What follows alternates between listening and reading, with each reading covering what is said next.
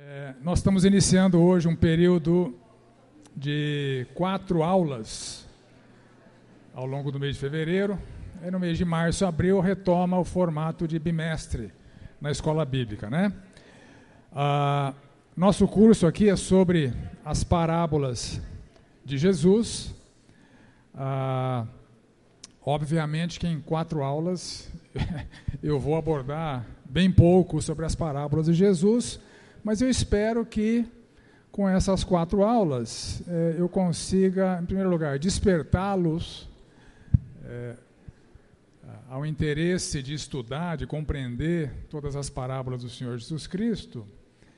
Eu também pretendo instrumentalizá-los, dar algumas dicas de como interpretar parábolas, entender parábolas e principalmente aplicar as parábolas em nossas vidas. Ah, acho que o pessoal está terminando de entrar aí. Vamos investir um tempo de oração antes da gente começar com o assunto propriamente dito. Muito obrigado, Senhor, pela oportunidade que tu dás à tua igreja de começarmos aqui na Escola Bíblica vários cursos, vários temas. Que o Senhor abençoe a cada classe, cada aluno que tem demonstrado esse interesse de compreender a tua palavra, compreender o Senhor e ser impactado, transformado é, através desse processo. Que o Senhor faça isso conosco aqui, abra nossos ouvidos, torna nossos corações maleáveis à tua voz, ao teu poder, e que o Senhor, a partir de nossas vidas, possa nos usar para os teus propósitos, para os teus, para os teus fins, como bons testemunhos do Senhor nesse mundo.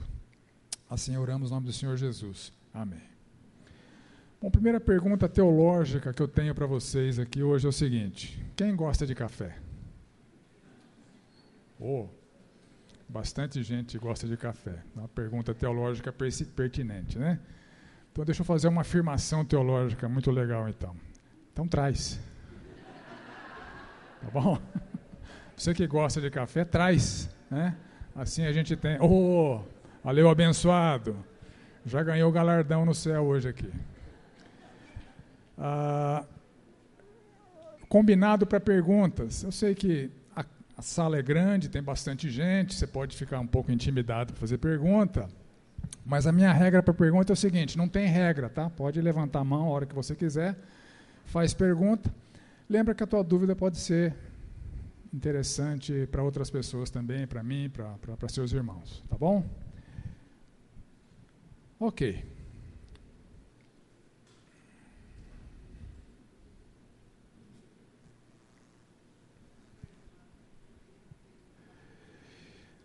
Parábola.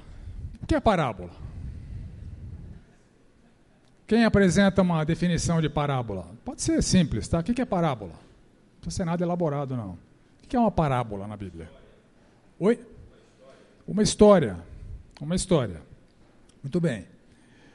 Uh, alguém puxa mais algum, algum, uh, alguma definição, algo que acontece com essas histórias? Para exemplificar uma verdade espiritual. Né? Então são é, é um recurso didático, as parábolas são um recurso didático utilizado com uma finalidade de uma didática espiritual. É, o, o objetivo da parábola não é que você aprenda a história propriamente dita, a metáfora, a ilustração, etc.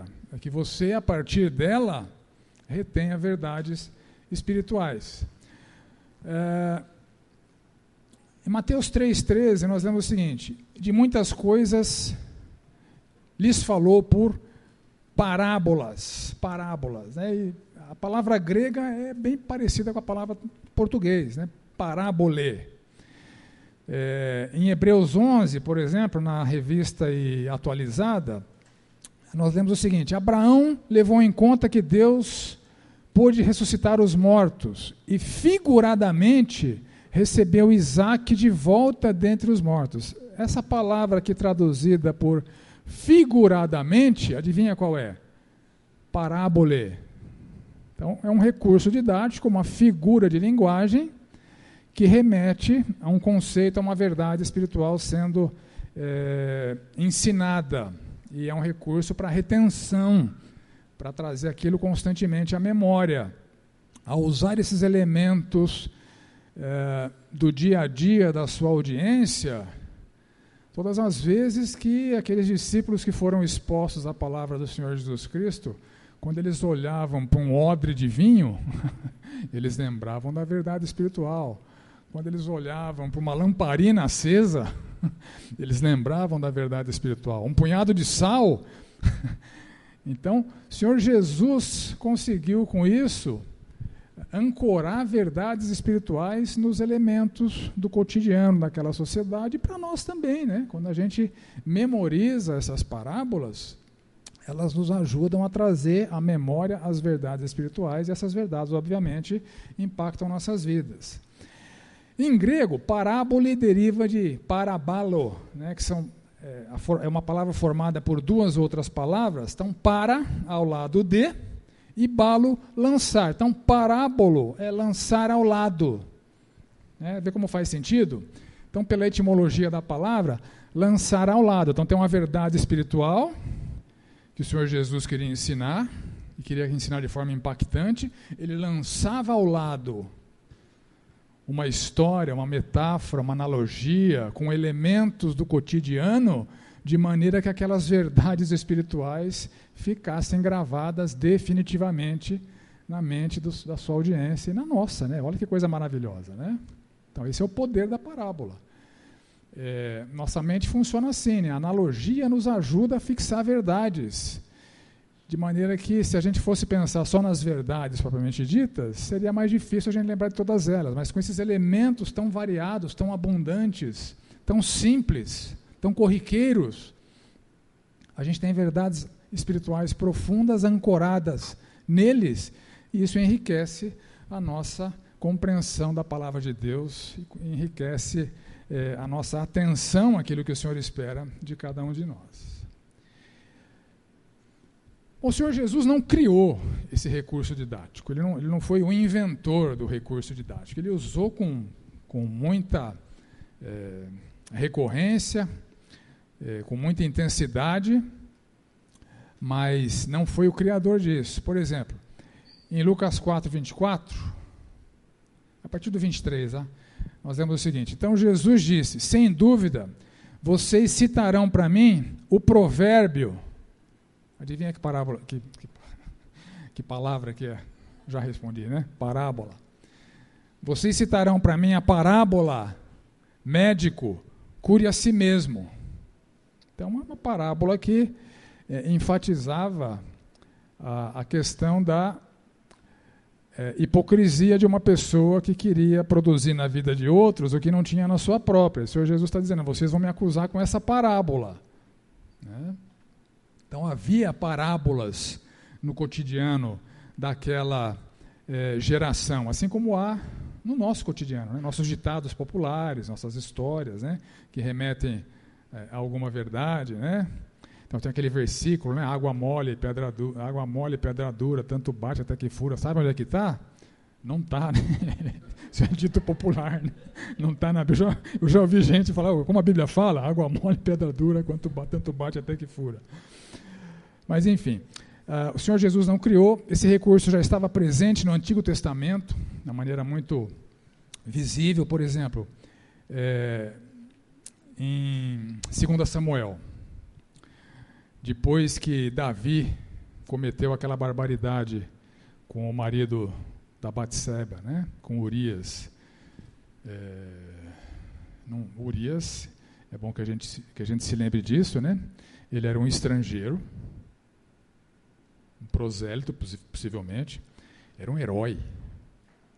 Era um herói nacional, era um valente. Ele se destacava. Davi viu a mulher de, de Urias sem roupa, articulou aquele relacionamento sexual com ela, tentou acobertar trazendo Urias da batalha. Urias se recusou nas tentativas de Davi é, de jogar a paternidade daquela gravidez sobre Urias para se ver livre e o profeta Natan chega Davi e fala o seguinte: havia numa cidade dois homens, um rico e um pobre. E ele conta a história, eu não vou ler porque é muito longa, né? Ele conta a história no final Davi está indignado com, com o homem rico. Aí Natan é, é você. Então, uma parábola utilizada ali por, por Natan para fazer, para trazer aquela acusação é, para Davi. Então disse Natan a Davi: Tu és o homem. Ou Isaías, por exemplo, né?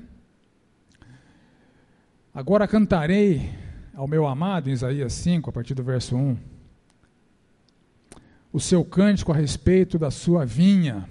O meu amado teve uma vinha numa colina fértil, ele cavou a terra. Então, Deus conta essa história desse agricultor que eh, cultivou aquela vinha com tanto carinho, com tanto cuidado, com tanta dedicação, para ilustrar a forma como Deus tratava a nação de Israel. Então, é um recurso que, através de elementos do cotidiano, eh, o Senhor utiliza para fixar as verdades espirituais. Nos evangelhos, as parábolas elas são bem presentes nos eh, evangelhos sinóticos, lembra desse conceito? Mateus, Marcos e Lucas são chamados de evangelhos sinóticos porque eles são parecidos. Eles trazem as, as mesmas histórias, eventualmente um traz, o outro não, é, eventualmente os três trazem, mas eles são eles compartilham da mesma visão, da mesma ótica, por isso que eles são chamados de sinóticos. Né? E o Evangelho de João é diferentão, né? João seguiu uma outra, uma outra proposta. A partir dos sete milagres que João escolheu do Senhor Jesus Cristo, ele constrói a sua narrativa. E o próprio João fala, né, se eu fosse dizer tudo que eu vi, não caberia em livros. Né? Então, João é, é, é seletivo e ele não faz tanto uso é, do registro das parábolas de Jesus. Os sinóticos fazem mais, mas há parábolas também no Evangelho de João. Algumas características. Normalmente, o contexto enriquece a compreensão. Normalmente, uma parábola destacada do seu contexto, ela é obscura. O que o Senhor Jesus está querendo dizer aqui, né? Se você lê só a parábola, às vezes você tem dificuldade de entender. Por isso que é importante, não só na compreensão de parábolas, mas na compreensão da Bíblia, você entender o contexto que aquilo está sendo dito. Porque, eventualmente, muitos textos tirados do seu contexto, você vai fazer é, deduções equivocadas. Não, não é isso que Deus está dizendo. Então, o contexto, muitas vezes, vai esclarecer qual que é o significado é, da parábola. E lembre que a fidelidade no uso da Escritura é, ela é obtida quando a gente consegue capturar exatamente o que Deus quer dizer, não o que, que a gente quer dizer com aquele texto. Né, quando a gente usa um texto para dizer alguma coisa que Deus não disse, a gente não tem essa autoridade, a gente não tem essa autorização. A gente precisa expor o texto tal como Deus nos revelou, com os significados que Deus está utilizando ali. Né? Porque tem gente que pega textos e, a partir deles, falam o que bem entendem. Isso não é exposição bíblica. Né? A gente precisa aprender a ser fiel à Escritura. Então, no contexto das parábolas, é importante olhar para o contexto onde a parábola está inserida, porque se você tem um significado para aquela parábola que está fora daquele contexto, possivelmente a sua interpretação não está correta. É, porque a parábola tem esse risco. É né? uma história que o Senhor Jesus ancorou em algumas verdades espirituais. A gente conseguiria ancorar aquela, aquela, aquela parábola em um, em um, monte de outras coisas, mas não interessa o que a gente quer fazer, consegue fazer com elas. É o que, que Jesus Cristo transmitiu com aquela parábola. Ou melhor, o que, que a audiência original do Senhor Jesus Cristo transmitiu com aquela parábola. Porque existe também essa dificuldade. Nós estamos há milhares de anos ali dos, dos fatos, nossa cultura é completamente diferente, então há aí uma barreira cultural muito importante. Muitas parábolas dependem da compreensão daquele contexto, daquela cultura. Né? E nós temos aqui, eventualmente, uma barreira linguística, né? A parábola foi escrita em grego, traduzida para o português, então isso eventualmente pode trazer alguma distorção. É, no caso de Mateus, a parábola foi escrita originalmente nem em grego, foi escrita originalmente em aramaico. É para circular, foi traduzida para o grego. E a gente é, é, é, compreende pela tradução do português. Não estou desmerecendo as nossas traduções, não, elas são muito boas, tá? Mas, eventualmente, termos que foram utilizados no português, nos dias de hoje, tem uma diferença de quando, por exemplo, João Ferreira de Almeida usou aquele texto, aquela palavra lá quando ele traduziu. Então, precisa ficar atento a isso. Né? Nem sempre é, é, a, a, o português, ele, ele em si mesmo, uh, ele traz o significado que o Senhor Jesus quis comunicar. Então, são, são atenções que precisam ser tomadas para uh, compreender adequadamente. Então, o contexto, uh, lança a mão de um recurso gramatical, né? E hoje as ferramentas, as, as Bíblias que nós temos no, no, nos celulares têm esses recursos. A gente tem, sem conhecer profundamente grego e hebraico, você pode ver lá tempo verbal, o que o dicionário é, traduz com aquela palavra, né? e, e assim por diante. Normalmente elas enfatizam uma verdade principal e tem algumas verdades acessórias que podem fazer parte daquela, daquela didática. Elas podem ser bem, bem curtinhas ou bem longas, por exemplo, se você pegar aqui Mateus 9, 15 a 17, respondeu-lhe Jesus: Podem acaso estar tristes os convidados para o casamento, enquanto o noivo está com eles? Dias virão, contudo, em que lhes será tirado o noivo, e nesses dias hão de jejuar. Ninguém põe remendo de pano novo em veste velha, porque o remendo tira parte da veste e fica maior a sua rotura. Nem põe vinho novo em odres velhos, do contrário, rompem-se os odres, derrama-se o vinho e os é, odres se perdem. Mas põe-se vinho novo em odres novos e ambos se conservam. Então, três versos, três parábolas. Curtinhas. Ou a parábola do bom samaritano. Uma história, uma história longa, com vários personagens, com vários elementos, várias coisas acontecendo. Isso também às vezes confunde. Né? Isso às vezes também confunde. Então é um recurso fantástico para ensinar e fazer lembrar, entretanto, nem sempre todos os elementos da história têm algum significado espiritual. Porque tem gente que começa a pegar pedacinho da história e vincular aqueles pedacinhos no que ele quer. Pô, mas peraí, Jesus quis dizer isso? A gente tem essa liberdade? Então, por exemplo, que verdade espiritual o animal que o bom samaritano utilizou representa? Ou a hospedaria que o homem que o homem é, espancado ficou. Então, as pessoas eventualmente começam a elocubrar, não, vamos trazer significado espiritual para esse animal aqui, né? Vamos trazer significado espiritual para essa hospedaria. Não, gente, é um enredo, né? Tá, o Senhor Jesus está descrevendo uma cena. Então, a descrição da cena tem vários elementos. Não necessariamente todos eles estão vinculados a verdades espirituais. O que o Senhor Jesus está ensinando com a parábola do, do bom samaritano é, é simples, não é complicado, é bem específico. Né? A, gente vai, a gente vai chegar nela. Né? Então, esse estilo de ensino usado por Jesus, ele foi profetizado. O Salmo 78 de Asaf fala o seguinte: Meu povo, escute a minha lei, dê ouvidos às palavras da minha boca. Abrirei os meus lábios para proferir parábolas e publicarei enigmas dos tempos, é, é, dos tempos antigos. Então, o ensino do Senhor Jesus Cristo, descrito aqui em Mateus 13, foi profetizado lá no Salmo. Todas essas coisas disse Jesus às multidões por parábolas, e sem parábolas nada lhes dizia. Olha que interessante. Para que se cumprisse o que foi dito por intermédio do profeta. Abrirei em parábolas a minha boca, publicarei coisas ocultas desde a criação do mundo. Então, esse estilo do Senhor Jesus, que ele anunciou que utilizaria desde lá do, quando os salmos foram escritos através de Asaf, ele usava abundantemente nos seus ensinamentos aquelas multidões. E a pergunta que nós nos deparamos aqui é: por quê?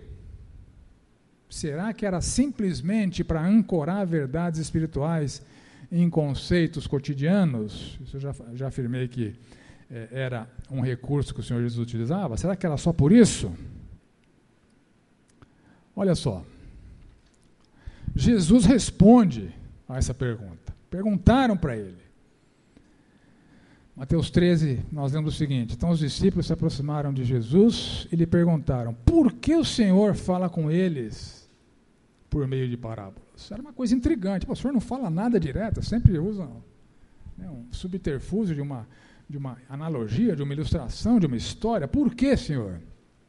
Ao que Jesus respondeu: Porque a vocês é dado conhecer os mistérios do reino dos céus mas aqueles, isso não é concedido. Quem são vocês e quem são aqueles? Né? Vamos seguir lendo aqui. Ao que tem, mais será dado, e terá em abundância. Mas ao que não tem, até o que tem lhe será tirado. Por isso falo com eles por meio de parábolas, porque vendo não veem, ouvindo não ouvem nem entendem. Assim neles se cumpre a profecia de Isaías. Ouvindo vocês, ouvirão e de modo nenhum entenderão. Vendo vocês, verão e de modo nenhum perceberão. Porque o coração deste povo está endurecido. Ouve com os ouvidos tapados e fecharam os olhos para não acontecer que vejam com os olhos, ouçam com os ouvidos e entendam o coração e se convertam e sejam por mim curados. Bem-aventurados, porém, são os olhos de vocês, porque veem, e bem-aventurados são os ouvidos de vocês, porque ouvem. Em verdade, lhes digo que muitos profetas e justos desejaram ver o que vocês estão vendo, mas não viram. Quiseram ouvir o que vocês estão ouvindo, mas não ouviram. Então, repare aqui que, é, nesse texto longo, o Senhor Jesus apresenta dois propósitos principais: abastecer os sedentos com a abundância da revelação e ocultar dos seus inimigos as verdades que eles estão rejeitando. Então, com as parábolas, o Senhor Jesus conseguia eh, essas, esses dois propósitos. Então, ele reagia àquela rejeição deliberada dos seus inimigos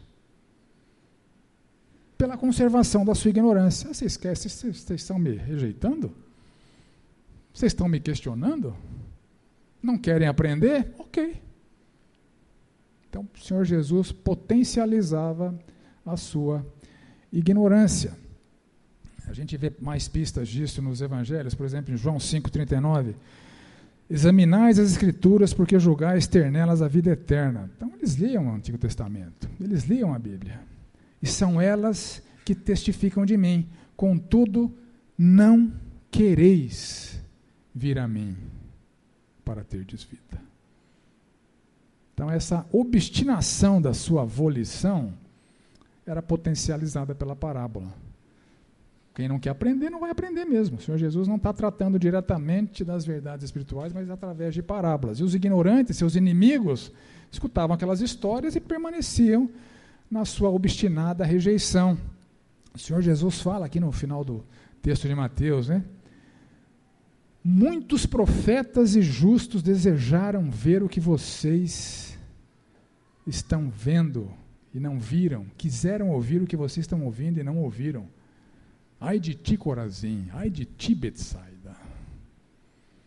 É um privilégio que vocês estão tendo e estão rejeitando. Então a parábola fomentava, potencializava a sua rejeição deliberada, porque diante de provas incontestáveis dos milagres, para, palavras, palavras são é, rebatíveis, debatíveis, questionáveis. Agora, o Senhor Jesus também ancorava a autoridade das suas palavras nos seus feitos. Lembra aquela história do paralítico? Que foi descido. Bom, o cara chegou para ser curado, aquela multidão, não conseguia entrar. Era a casa de Jesus, viu? Os caras subiram no telhado, abriram telhado, desceram paralítico. Fica, fica imaginando a cena do paralítico, coitado, olhando para Jesus, né, esperando ser curado, Senhor Jesus. Seus pecados estão perdoados. Imagina a decepção daquele coitado. Bom, tá bom, né? Aí houve um questionamento dessas palavras. Como assim perdoar pecado? Quem, quem, quem ele pensa que é para perdoar pecado? E o Senhor Jesus fez de propósito, né? Que é mais fácil dizer Estão perdoados os seus pecados? Ou toma o teu leito e anda, levanta e anda? Então, para que vocês saibam que o Filho do Homem tem autoridade para perdoar pecados, filhão, vou te dar o que você quer, né? Levanta, pega o seu leito e anda. Então, é, e os inimigos viam aquilo e continuavam. Oh, mas quem é esse cara para perdoar pecado? Mas ele curou. Não, mas quem é esse cara para perdoar pecado? Ele expulsou demônio. Ah, foi pelo poder de, de Beuzebu. Então havia uma obstinação deliberada. Senhor Jesus, é, é assim? Ok. Permaneçam na ignorância que vocês estão manifestando. Ao passo que os sedentos, os ávidos, pelo entendimento da verdade, pelo conhecimento da verdade, pelo conhecimento de Deus, eram abundantemente abençoados com as parábolas. Então ele ensinava as verdades àqueles que estavam abertos para aprender, não só ensinava. Com esse recurso, ele gravava aquelas verdades nas suas mentes de maneira definitiva. Toda vez que um camarada via um semeador semeando, o que, que ele lembrava? Toda vez que ele via uma figueira sem dar fruto, o que, que ele lembrava? Toda vez que ele via alguém bebendo vinho num odre, o que, que ele lembrava? E assim por diante. Os sedentos foram beneficiados com a memorização perene daqueles ensinamentos tão preciosos do Senhor Jesus Cristo. E o Senhor Jesus agradece por esses dois propósitos ali em Mateus 11. Olha só que interessante. Então o Senhor Jesus é, condena Corazim, Betsaida, Cafarnaum, que foram cidades da Galileia, né, que foram palco de tantos dos seus milagres e permaneceram na obstinação é, rebelde de rejeitá-lo. Ai de ti, Corazim, Betsaida, Cafarnaum. Mais rigor haverá no dia do juízo para com essa terra do que Sodoma. Aí o Senhor Jesus fala o seguinte: Graças te dou, ó Pai, Senhor dos céus e da terra, porque ocultaste estas coisas aos sábios e instruídos e as revelaste aos pequeninos. Você vê que a altivez intelectual daqueles teólogos, escribas, fariseus, sacerdotes, etc., os impedia de terem acesso às verdades tão profundas que o Senhor trouxe. E o Senhor Jesus fala: Vinde a mim, todos os que estáis cansados e sobrecarregados, e eu vos aliviarei. Cansados e sobrecarregados daquele sistema religioso hipócrita que impunha fardos pesados para o povo carregar, na tentativa frustrada de serem aceitos por Deus através do legalismo. O Senhor Jesus está dizendo: Venha a mim, vocês que estão cansados, sobrecarregados, eu vos aliviarei. Tomai sobre vós o meu jugo, que é muito leve. Aprendei de mim, porque sou manso e humilde de coração, e acharei descanso para a vossa alma. Porque meu jugo é suave e meu fardo é leve. Parem de se esforçar nesse sistema religioso, hipócrita, legalista para conseguirem o favor de Deus. É impossível. Confie em mim. Graças te dou, Pai, porque o Senhor ocultou dos sábios instruídos, fariseus, saduceus, escribas, sacerdotes e toda a corja que o seguia, mas revelou aos pequeninos. Então são os dois propósitos, segundo o Senhor Jesus, das parábolas: manter os rebeldes, obstinados, inimigos do Senhor Jesus Cristo na ignorância, porque eles pediram isso, e revelar de maneira definitiva, impregnando suas mentes e seus corações com verdades espirituais profundas a partir dos elementos do cotidiano, daqueles que expressaram avidez pelo ensino do Senhor Jesus Cristo. Certa vez, o Senhor Jesus, depois de, depois de ter multiplicado pães, um milagre, pães e peixes, né? um milagre assim. Pensa, pensa, pô, o Senhor Jesus criou matéria do nada. É como a criação do mundo, né? A criação, né? Que os filósofos chamam de ex nihilo, né? Nem sei se é assim que se pronuncia, mas é o termo usado na filosofia cristã para descrever a criação do nada. Criar do nada. Cinco pães e dois peixes alimentarem aquela multidão, o Senhor Jesus criou matéria ali. Eles viram aquilo. Aí quando o Senhor Jesus apertou o seu discurso, falou que eles tinham, falando que eles tinham que comer da sua carne, beber do seu sangue, os caras ficaram frustrados, não era isso, não era isso que eles estavam esperando. Aí começaram a. O texto fala: muitos dos seus discípulos o abandonaram. Aí ele se dirige aos doze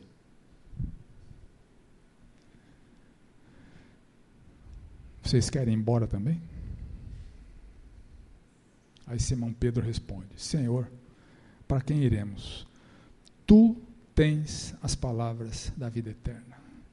E nós temos crido e conhecido que tu és o Santo de Deus. Então, essas pessoas que tinham essa disposição de reconhecer quem Jesus Cristo ela era, reconhecer que o que ele ensinava era verdade, a partir das suas demonstrações de poder divino, esses são os abençoados com a compreensão das parábolas. Espero que todos nós estejamos nesse, neste grupo, não no grupo dos seus inimigos obstinados na rejeição deliberada da, do Senhor Jesus Cristo e do seu ensinamento.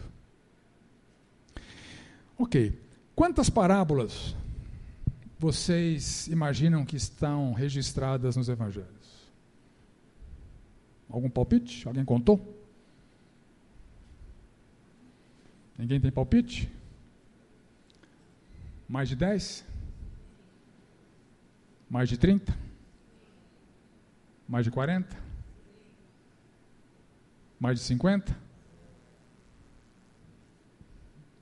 Entre 40 e 50? Ok. Sabe qual é a resposta certa? Depende. Depende do critério que um autor utiliza para considerar uma analogia como sendo parábola ou não. E os autores diferem dos seus critérios.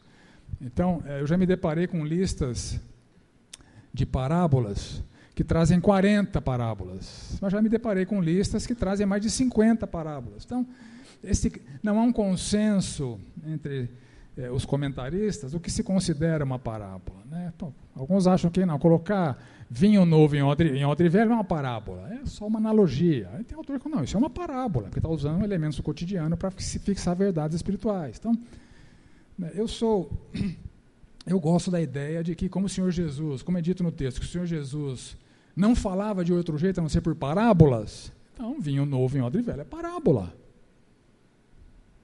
A Bíblia dá essa pista, né? as parábolas eram abundantes. Né? Então, a gente não, pode, não precisa ser restritivo no que considera como parábola. Né? Qualquer analogia que o Senhor Jesus Cristo faz, qualquer ensino com, com elementos didáticos figurativos, metafóricos, que fixam verdades espirituais, a gente pode considerar como sendo parábolas. E aí passa de 50. Né? Hoje nós vamos começar com, a parábola, com as parábolas que estão ali em Mateus 5, dos versos 10 a 16. Mateus 5, 10 a 16. Vamos ler o texto. Bem-aventurados os perseguidos por causa da justiça, porque deles é o reino dos céus. Bem-aventurados sois quando por minha causa vos injuriarem, vos perseguirem e mentindo disserem todo mal contra vocês. Regozijai-vos e exultai, porque é grande o vosso galardão nos céus, pois assim perseguiram os profetas que vieram antes de vós. Vós sois o sal da terra. Ora, se o sal vier a ser insípido, como lhe restaurar o sabor? Para nada mais presta senão para ser lançado fora, ser pisado pelos homens. Vós sois a luz do mundo. Não se pode esconder a cidade edificada sobre um monte, nem se acende uma candeia para colocá-la debaixo do alqueire, mas no velador, e alumia a todos os que se encontram na casa. Assim brilhe também a vossa luz diante dos homens, para que vejam as vossas boas obras e glorifiquem a vosso Pai que está nos céus. Então, o Senhor Jesus Cristo está usando aqui dois elementos muito comuns daquela sociedade: o sal, especificamente o sal da terra, e a luz, que era vista, né, principalmente à noite, com as lamparinas acesas, com as cidades iluminadas, né, dizendo que nós discípulos, nós discípulos somos sal da terra, nós discípulos somos luz do mundo. Nós que cremos no Senhor Jesus Cristo, que Ele morreu pelos pecados de cada um de nós, e isso nos livra da condenação eterna, e que nós, que por livre e espontânea vontade, decidimos ser seguidores do Senhor Jesus Cristo. O Senhor Jesus não é só nosso Salvador, Ele é nosso Senhor. Nós somos sal da terra, nós somos luz do mundo. Vou começar com o mais fácil aqui, que é a luz do mundo. O que significa ser luz do mundo? O que significa? Algumas ideias. O que significa ser luz do mundo? Oi? Testemunhar, ser um bom testemunho. Quando você fala bom testemunho, está se referindo à pregação ou atitudes? Vida. Então, ter uma vida que reflete a vontade de Deus. O que mais? mais? Oi? Refletir a imagem de Deus. Então, quando nós nos comportamos de maneira aprovada diante de Deus, nós estamos reproduzindo o caráter de Deus. Aquelas virtudes reproduzidas, elas não são inerentes a nós. É a luz de Deus que flui para o mundo em trevas através das nossas vidas. Muito bem, ótimas, ótimas considerações. Então, olha só, o Senhor Jesus, no seu eh, brilhantismo peculiar, Olha a analogia que ele faz. vocês são a luz do mundo, certo? E a luz tem que, ser, tem que estar acesa ou apagada? Alguém consegue apagar uma cidade à noite? Olha, olha a analogia que o Senhor Jesus Cristo faz. Você está de longe, está chegando na cidade, todo mundo com as lamparinas acesas na cidade. O que, que você vai ver? A cidade acesa. Não tem cidade apagada. Aqui, nos dias de hoje, dependendo da chuva, a gente tem, né? Dependendo da chuva. O Fábio está aí ou não? Dependendo da chuva e da performance da CPFL, a cidade fica apagada de noite. Naqueles tempos, não, né? Metia azeite na lamparina, acendia a lamparina, todo mundo acendia. Aquele breu, né? Não tinha avenidas iluminadas, ruas iluminadas, eram só as casas iluminadas. Você chegando na cidade, você via aquele espetáculo maravilhoso, bonito, né? no alto do monte, assim, aquela cidade toda iluminada. Era um espetáculo Jesus. Ah, é disso que eu estou falando. Assim que vocês têm que ser. A quilômetros de distância, você vê. Ó. O que você acha que um discípulo lembrava quando ele estava andando de noite no escuro e viu uma cidade iluminada? Opa! Opa! Não posso apagar, tem que ser manter minha luz acesa. Então, assim como uma cidade edificada sobre um monte está sempre visível, não dá para esconder, assim tem que ser a nossa luz. Tem um, um, amigo querido na igreja, eu sempre cito a história dele, mas por razões óbvias eu não cito o nome dele. É, ele conta uma história muito interessante. Na sua juventude, ele trabalhava numa empresa é, há muitos anos, e um dia o chefe dele soube que ele era crente. Um dia o chefe dele soube que ele era cristão. Ele chamou o meu amigo, ô fulano, você é crente? Ele, todo sem jeito, falou, ah, sou. Rapaz, não parece. Você não é muito fanático não, né? Será que é essa a impressão que as pessoas estão tendo de você? Não parece. Você é crente? Não parece. Isso é não ser uma cidade iluminada.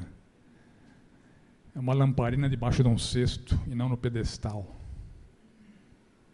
É para eles, aquele pagão mudou a vida do meu amigo. Deus usou aquele pagão para lhe dar aquele tapa na cara. E caiu a ficha. Eu preciso ser luz nesse mundo. As pessoas precisam me ver. Eu estou apagado aqui no trabalho. Ninguém está me vendo. Você não foi chamado para ser. A gente sempre ouve que a gente está em missão nesse mundo, né? mas você não é agente secreto, tá? É, no reino de Deus não tem 007. Nós somos agentes de Deus com essa expectativa do Senhor. Brilha, gente. Brilha. Como a cidade de noite que você vê lá, todo mundo com a lamparina acesa, aquele espetáculo de luzes. Como um quarto escuro que se acende uma lamparina e põe num velador, num pedestal. Aquela pequena lamparina erguida no pedestal ilumina todo o ambiente. É isso que eu quero ver na vida de vocês. Seu comportamento traga luz de Deus para esse mundo em trevas. Quando todo mundo mentir, porque é normal, você não vai mentir. Quando as pessoas estiverem na roda dos escarnecedores, falando mal de quem quer que seja, você não vai estar. Brilhem como a cidade como uma luminária num pedestal. Vamos para o intervalo, na volta a gente vê o sal. Então repare que o Senhor Jesus, ao utilizar esses elementos da cidade edificada e da lamparina num quarto, e da diferença que a luz fazia nesses ambientes, nesses contextos, a verdade espiritual de que Deus espera que nós sejamos luz no mundo fica é, bem latente né, no nosso entendimento. Toda vez que a gente olha para uma lâmpada, o Senhor quer que a gente se lembre disso. Toda vez que você acender a lanterna do seu celular, se lembra disso. Toda vez que você estiver caminhando é, em algum lugar e vê um ambiente iluminado, você se lembra disso. Deus espera de nós esse essa mesma luminosidade no mundo. Né? O Senhor Jesus espera características específicas dos seus discípulos. E ele deixou isso claro de maneira muito intensa na sua palavra. Olha só. Ele próprio, a respeito dele, disse o seguinte: Enquanto estou no mundo, sou a luz do mundo.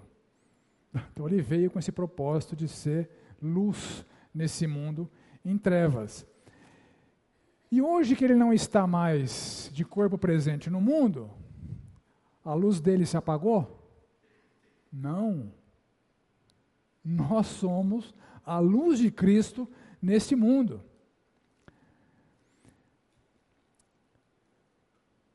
O julgamento é esse: a luz veio ao mundo, os homens amaram mais mais a, as trevas do que a luz, porque as suas obras eram más. Então o texto nos dá uma pista do significado da luz neste mundo que é marcado por obras más. Então, é, luz em contraste com trevas, trevas significando a falta de Deus, a falta da glória de Deus, a falta do conhecimento de Deus e a falta das virtudes de Deus, e a luz, o contraste com tudo isso que é esperado de cada um de nós a um mundo em trevas que nós estamos nele. Paulo escreve sobre isso. O Deus deste século cegou o entendimento dos incrédulos. Então, os ignorantes estão nas trevas, obscurecidos de entendimento. Então, ao sermos luz no mundo, nossa luz deve brilhar nas, através das nossas atitudes, também do esclarecimento da verdade para as pessoas que estão na ignorância. Isso também é ser luz no mundo. Né? É, outrora erais trevas, então a gente também esteve nas trevas. Nós fazíamos parte desse mundo em trevas. E o Senhor Jesus Cristo, segundo é, Paulo escreve para os Colossenses, nos libertou do império das trevas e nos transportou para o reino do seu Filho amado. Então, essa libertação do império das trevas é uma libertação da ignorância, da falta de conhecimento da verdade que as trevas impõem e da escravidão às obras das trevas. Então há um domínio satânico, há uma cegueira espiritual, então há um sistema mundano marcado pelas trevas, ignorância, mentiras, rejeição à verdade, obras más, pecaminosidade abundante, desobediência a Deus é descarada. Ser luz no mundo, estar fora é, dessa constante no mundo e é estar influenciando o mundo com a nossa luz. Note que a luz ilumina. Ilumina com esclarecimento da verdade, ilumina com comportamento virtuoso. Então, isso é ser luz. Combater a ignorância sobre a verdade, pregando a verdade, ensinando a verdade, esclarecendo sobre a verdade e ter um comportamento diferenciado das obras das trevas, vivendo as virtudes, obedecendo a Deus e colhendo as consequências disso, que vem na forma de zombaria, de perseguição, enfim. Né? A gente vai falar um pouquinho mais sobre isso na sequência. Então, assim como o Senhor Jesus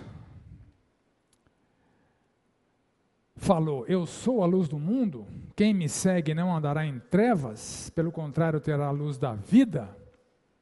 A palavra de Deus nos ensina a sermos imitadores de Cristo. Nós imitamos a Cristo ensinando o que ele ensinava e vivendo da maneira como ele vivia, reproduzindo o seu ensino nas nossas vidas, para as pessoas que nós temos condição de influenciar, e nos comportando de maneira a reproduzir em nossas vidas o seu caráter.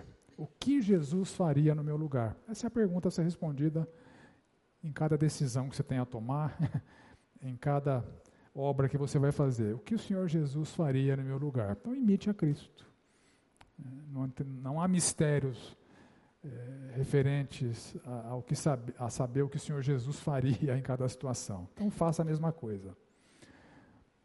Então, nossas vidas, a vida dos seus discípulos, né, devem brilhar nesse mundo em trevas, Senhor Jesus, né, em Mateus, assim brilhe também a vossa luz diante dos homens, para que vejam as vossas obras e glorifiquem o Pai que está nos céus. Um bom testemunho dos crentes, revela o padrão do, do mundo, isso glorifica a Deus, e a luz trazida por Jesus ao mundo é perpetuada pelos cristãos agora que ele não está de corpo presente no mundo. Mas a mesma luz que ele trouxe permanece em nós. Essa é a ideia. A mesma luz que ele trouxe permanece em nós. Comportamento conforme o verdadeiro padrão de Deus, pregação da verdade que salva, que traz luz para esse mundo em trevas. Esse mundo em trevas, onde o Deus desse século cegou o entendimento dos incrédulos para que não lhes resplandeça a luz do Evangelho da glória de Cristo, o qual é a imagem de Deus. Cristo, imagem de Deus, nós, imagem de Cristo, nosso brilho trazendo é, entendimento para esses que estão cegos pelas trevas desse mundo. Infelizmente, a gente vê que tem muito crente que é como uma lamparina debaixo de um cesto. É contra isso que ele está é, argumentando, né? Sejam luz visível de destaque desse mundo. Contribuições? Ok. Sal da terra. Aqui é um pouquinho mais difícil. Vós sois o, tal, o sal da terra. Note que, assim como a gente é luz do mundo, Deus espera que nós sejamos sal da terra.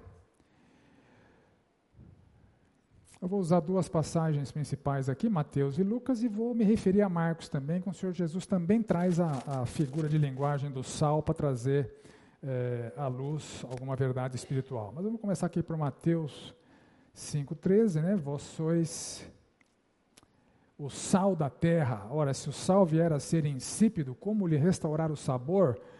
Para nada mais presta senão para lançado fora ser pisado pelos homens. Então, pergunta: o que significa ser sal da terra?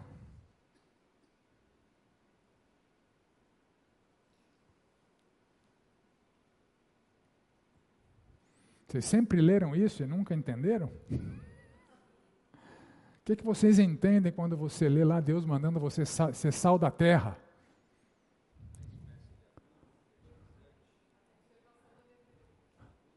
Adubo fertilizante. Alguém já ouviu essa analogia, essa analogia de ser adubo ou fertilizante? Fernandinho, só você, cara. Se não é adubo, o que, que é?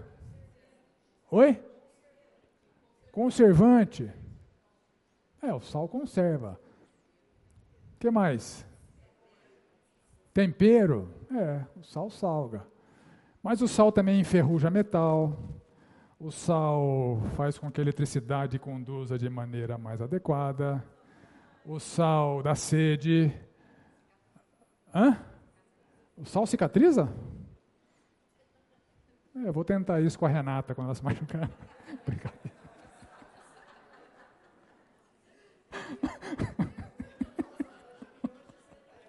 Não deve ser agradável, né? Mas enfim, a gente enumerou várias características do sal aqui, certo? Eu já ouvi pregações sobre todas elas.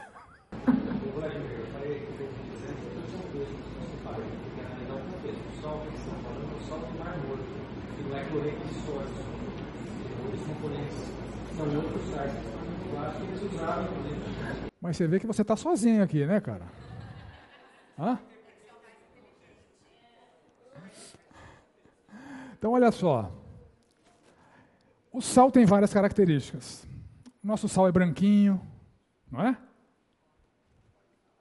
Não é branquinho? Ele é fininho. Ah, pode ser o rosa do Himalaia, né? É. Bom, o sal rosa do Himalaia é interessante, né? Ele foi produzido em milhões de anos, tal. A hora que você compra, a data de validade é seis meses, né? Mas enfim.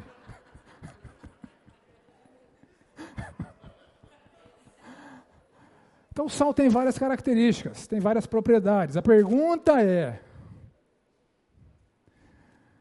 qual ou quais dessas características o Senhor Jesus está vinculando a qual ensinamento espiritual. Jesus quer que você seja branquinho? Jesus quer que você enferruje o ferro? Jesus quer que você decede? Jesus quer que você tempere? O que, que Jesus está ensinando? Essa é a pergunta que nós precisamos responder. O que, que a audiência dele entendeu quando ele disse: Vocês são o sal da terra. Eles entenderam. A gente tem dificuldade, porque o nosso sal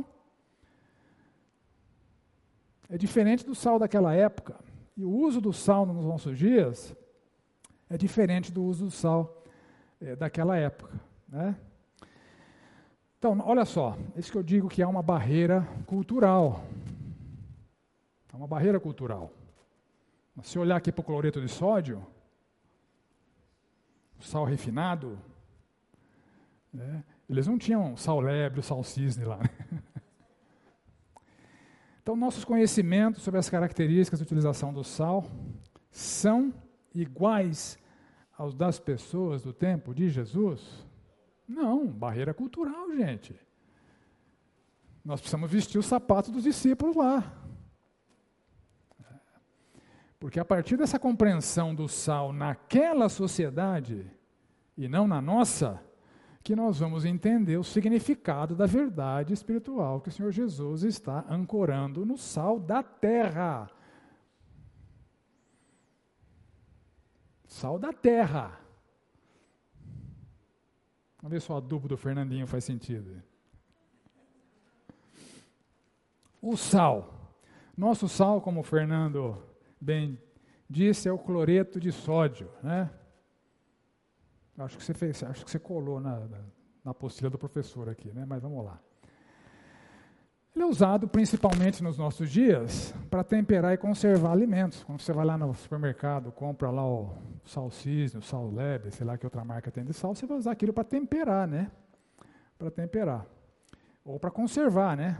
né? Se você mora em alguma região do, do, do, Brasil, aqui a gente não faz isso, né? Mas o pessoal por aí salga a carne, deixa a carne pendurada, tal, bacalhau, né? Enfim. A gente tem esses paradigmas do sal, porque é, é, é, é, o uso que a gente faz dele nos dias de hoje. Então, é,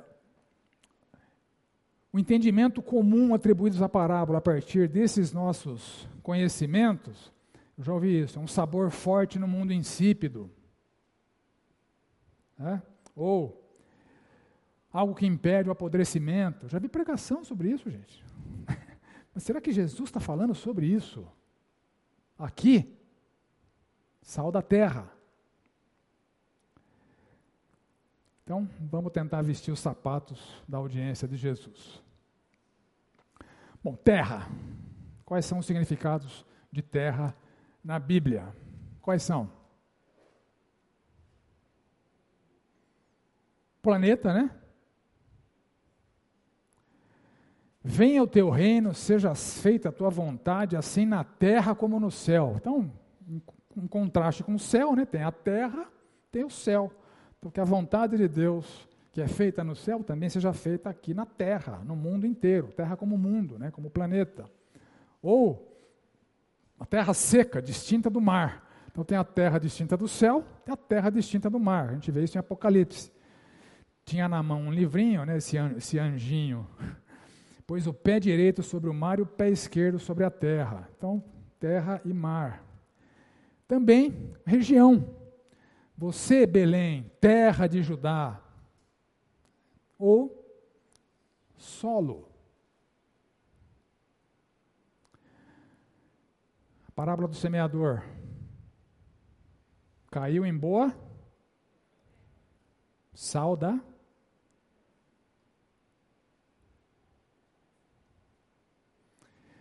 Então, de qual dessas terras nós devemos ser o sal?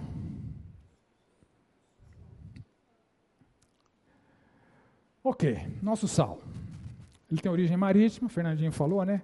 Cloreto de 97% dos minerais é, do mar é o cloreto de sódio.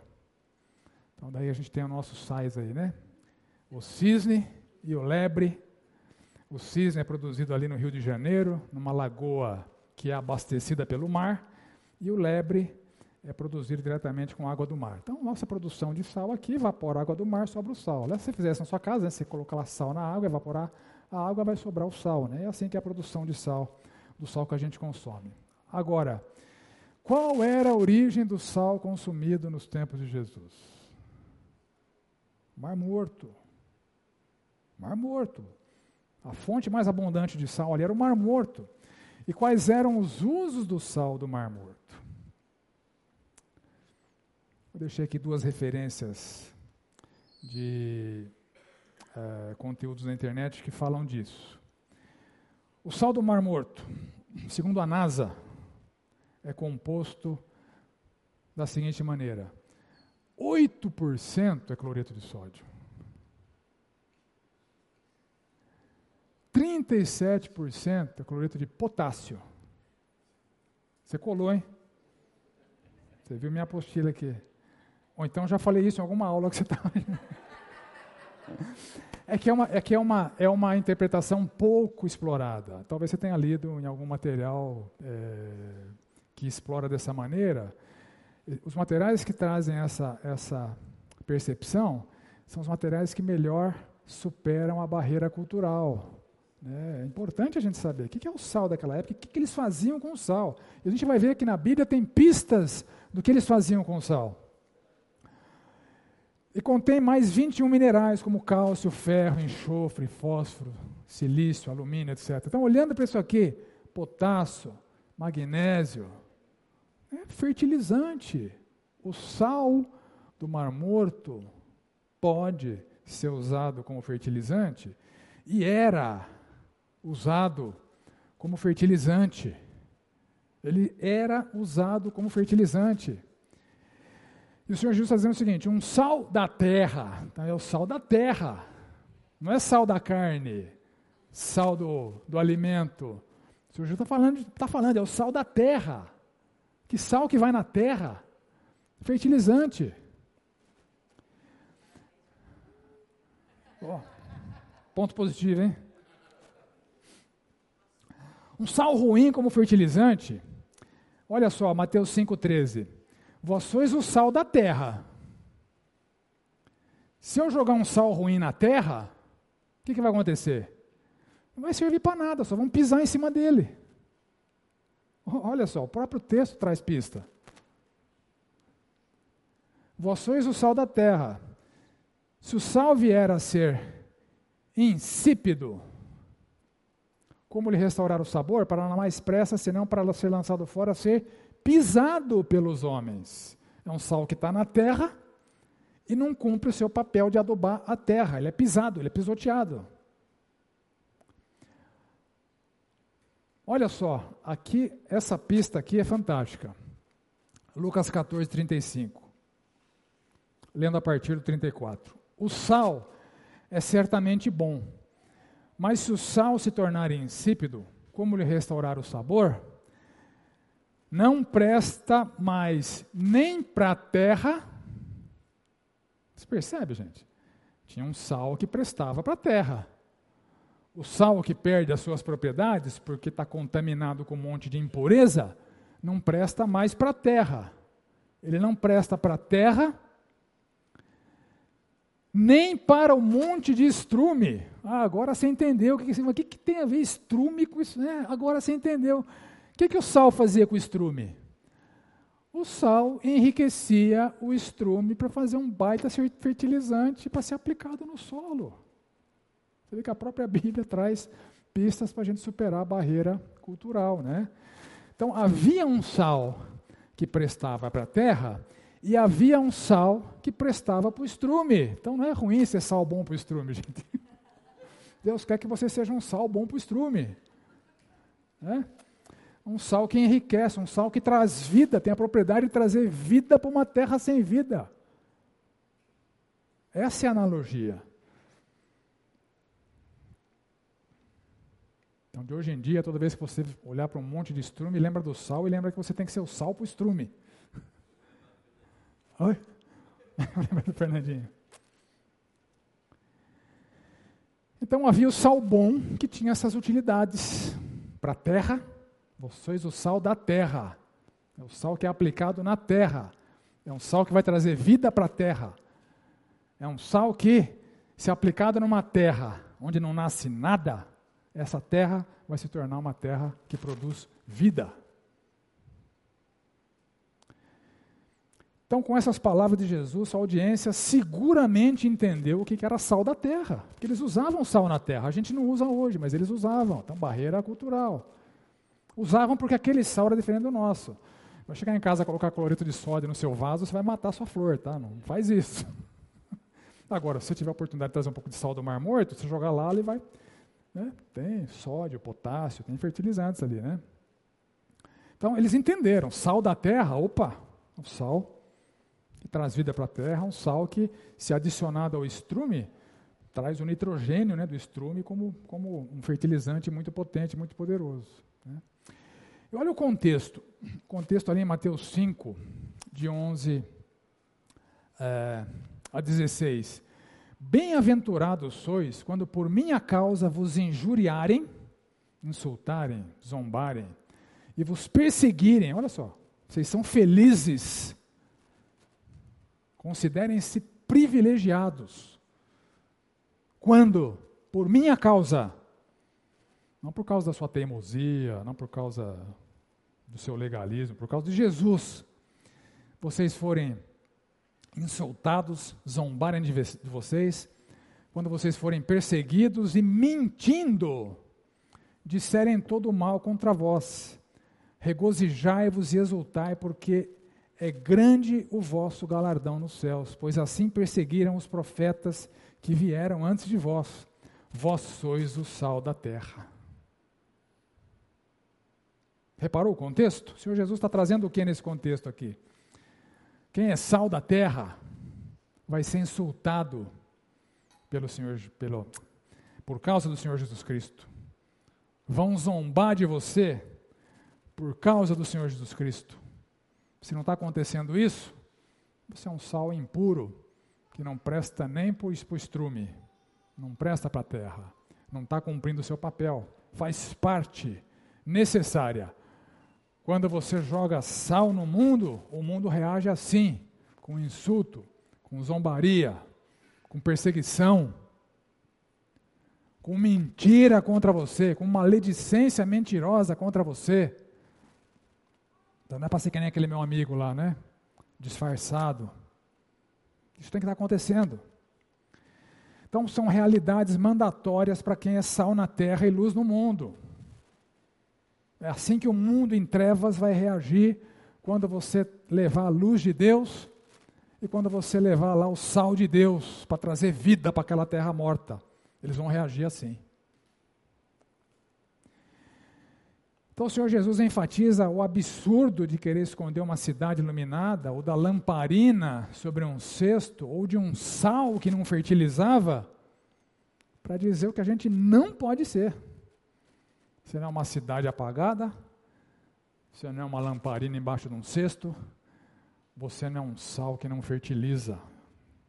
Então, essa é a ancoragem que o Senhor Jesus Cristo faz nessas, nessas verdades espirituais, nesses dois elementos tão cotidianos, tão corriqueiros: luz. Luz. Sal da terra, que traz vida para a terra árida. E olha o contexto de Lucas, onde ele fala mais especificamente da utilização do sal como fertilizante na terra ou como enriquecedor do adubo, né? Se alguém vem a mim não aborrece ou não ama menos do que a mim? A seu pai, mãe, mulher e filhos, irmãos e irmãs, e ainda a sua própria vida, não pode ser meu discípulo. Qualquer que não tomar a sua cruz e vier após mim, não pode ser meu discípulo. Qual de vós, pretendendo construir uma torre, não se assenta primeiro para calcular a despesa e verificar se tem os meios a concluir? para não suceder que, tendo lançado os alicerces, não a podendo acabar, todos os que a virem zombem dele, dizendo: Esse homem começou a construir, não pôde acabar. Ou qual é o rei que, indo para combater outro rei, não se assenta primeiro para calcular se com 10 mil homens poderá enfrentar o que vem contra ele com 20 mil?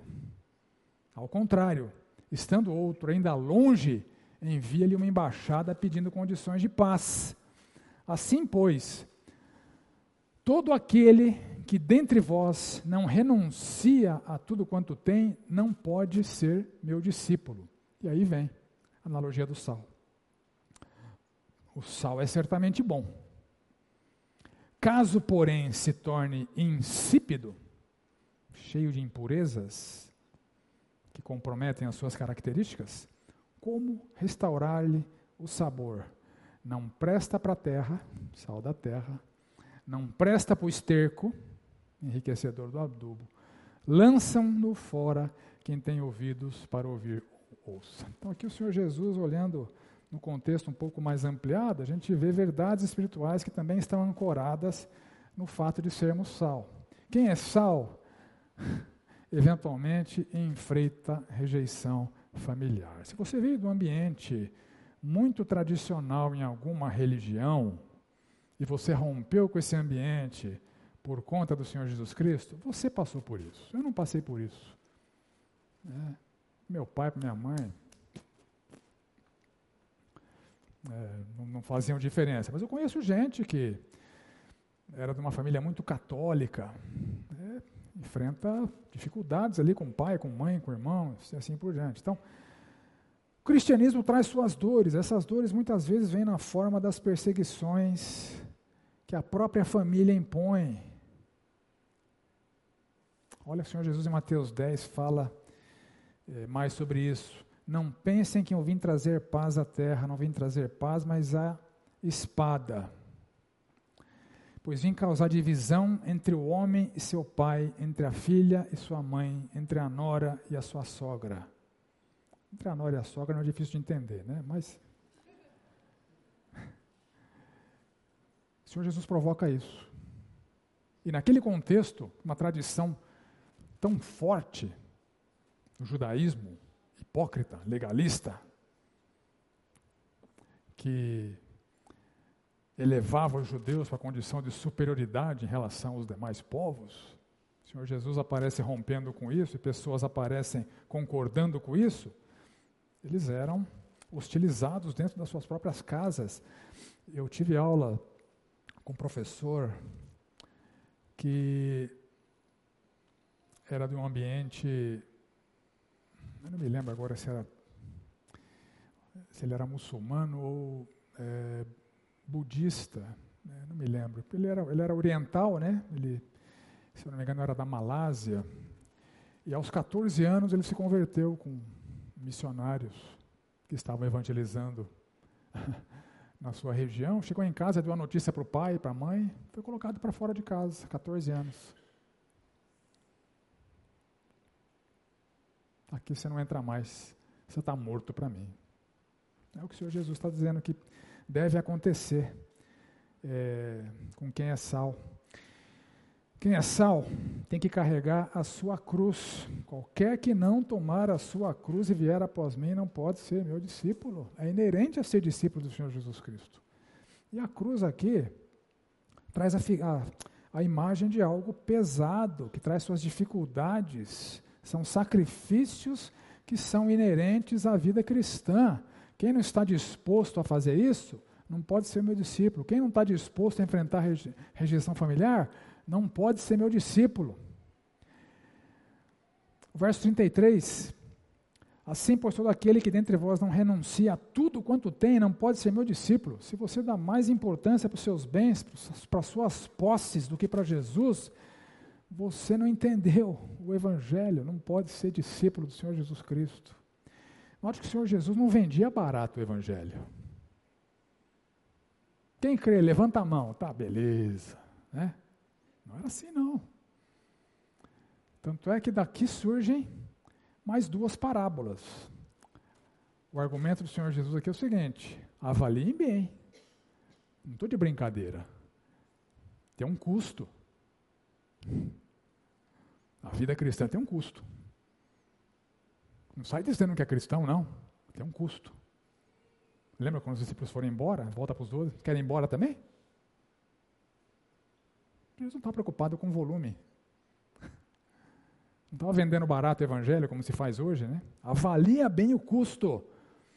Ser crente não é fácil, não é moleza, não é entrar num ambiente protegido, uma redoma de vidro que te livra das aflições da vida. Não! Ser cristão é trazer mais aflições sobre a sua vida. E o Senhor Jesus, para explorar esse conceito de avaliar bem antes de tomar a decisão de ser cristão, ele usa mais duas parábolas para ensinar sobre esse custo de ser um cristão. A parábola da construção da torre, Começa a construir, não termina, vai embora. Como aconteceu com aqueles discípulos de João 6. Eram discípulos, seguiam Jesus, onde ele ia, eles iam. A hora que o Senhor Jesus apertou o seu discurso, dura essa palavra, quem a pode suportar? Vaza. Vaza. Não acredita que eu sou a luz do mundo? Quer permanecer inimigo contra, contra mim? Fica.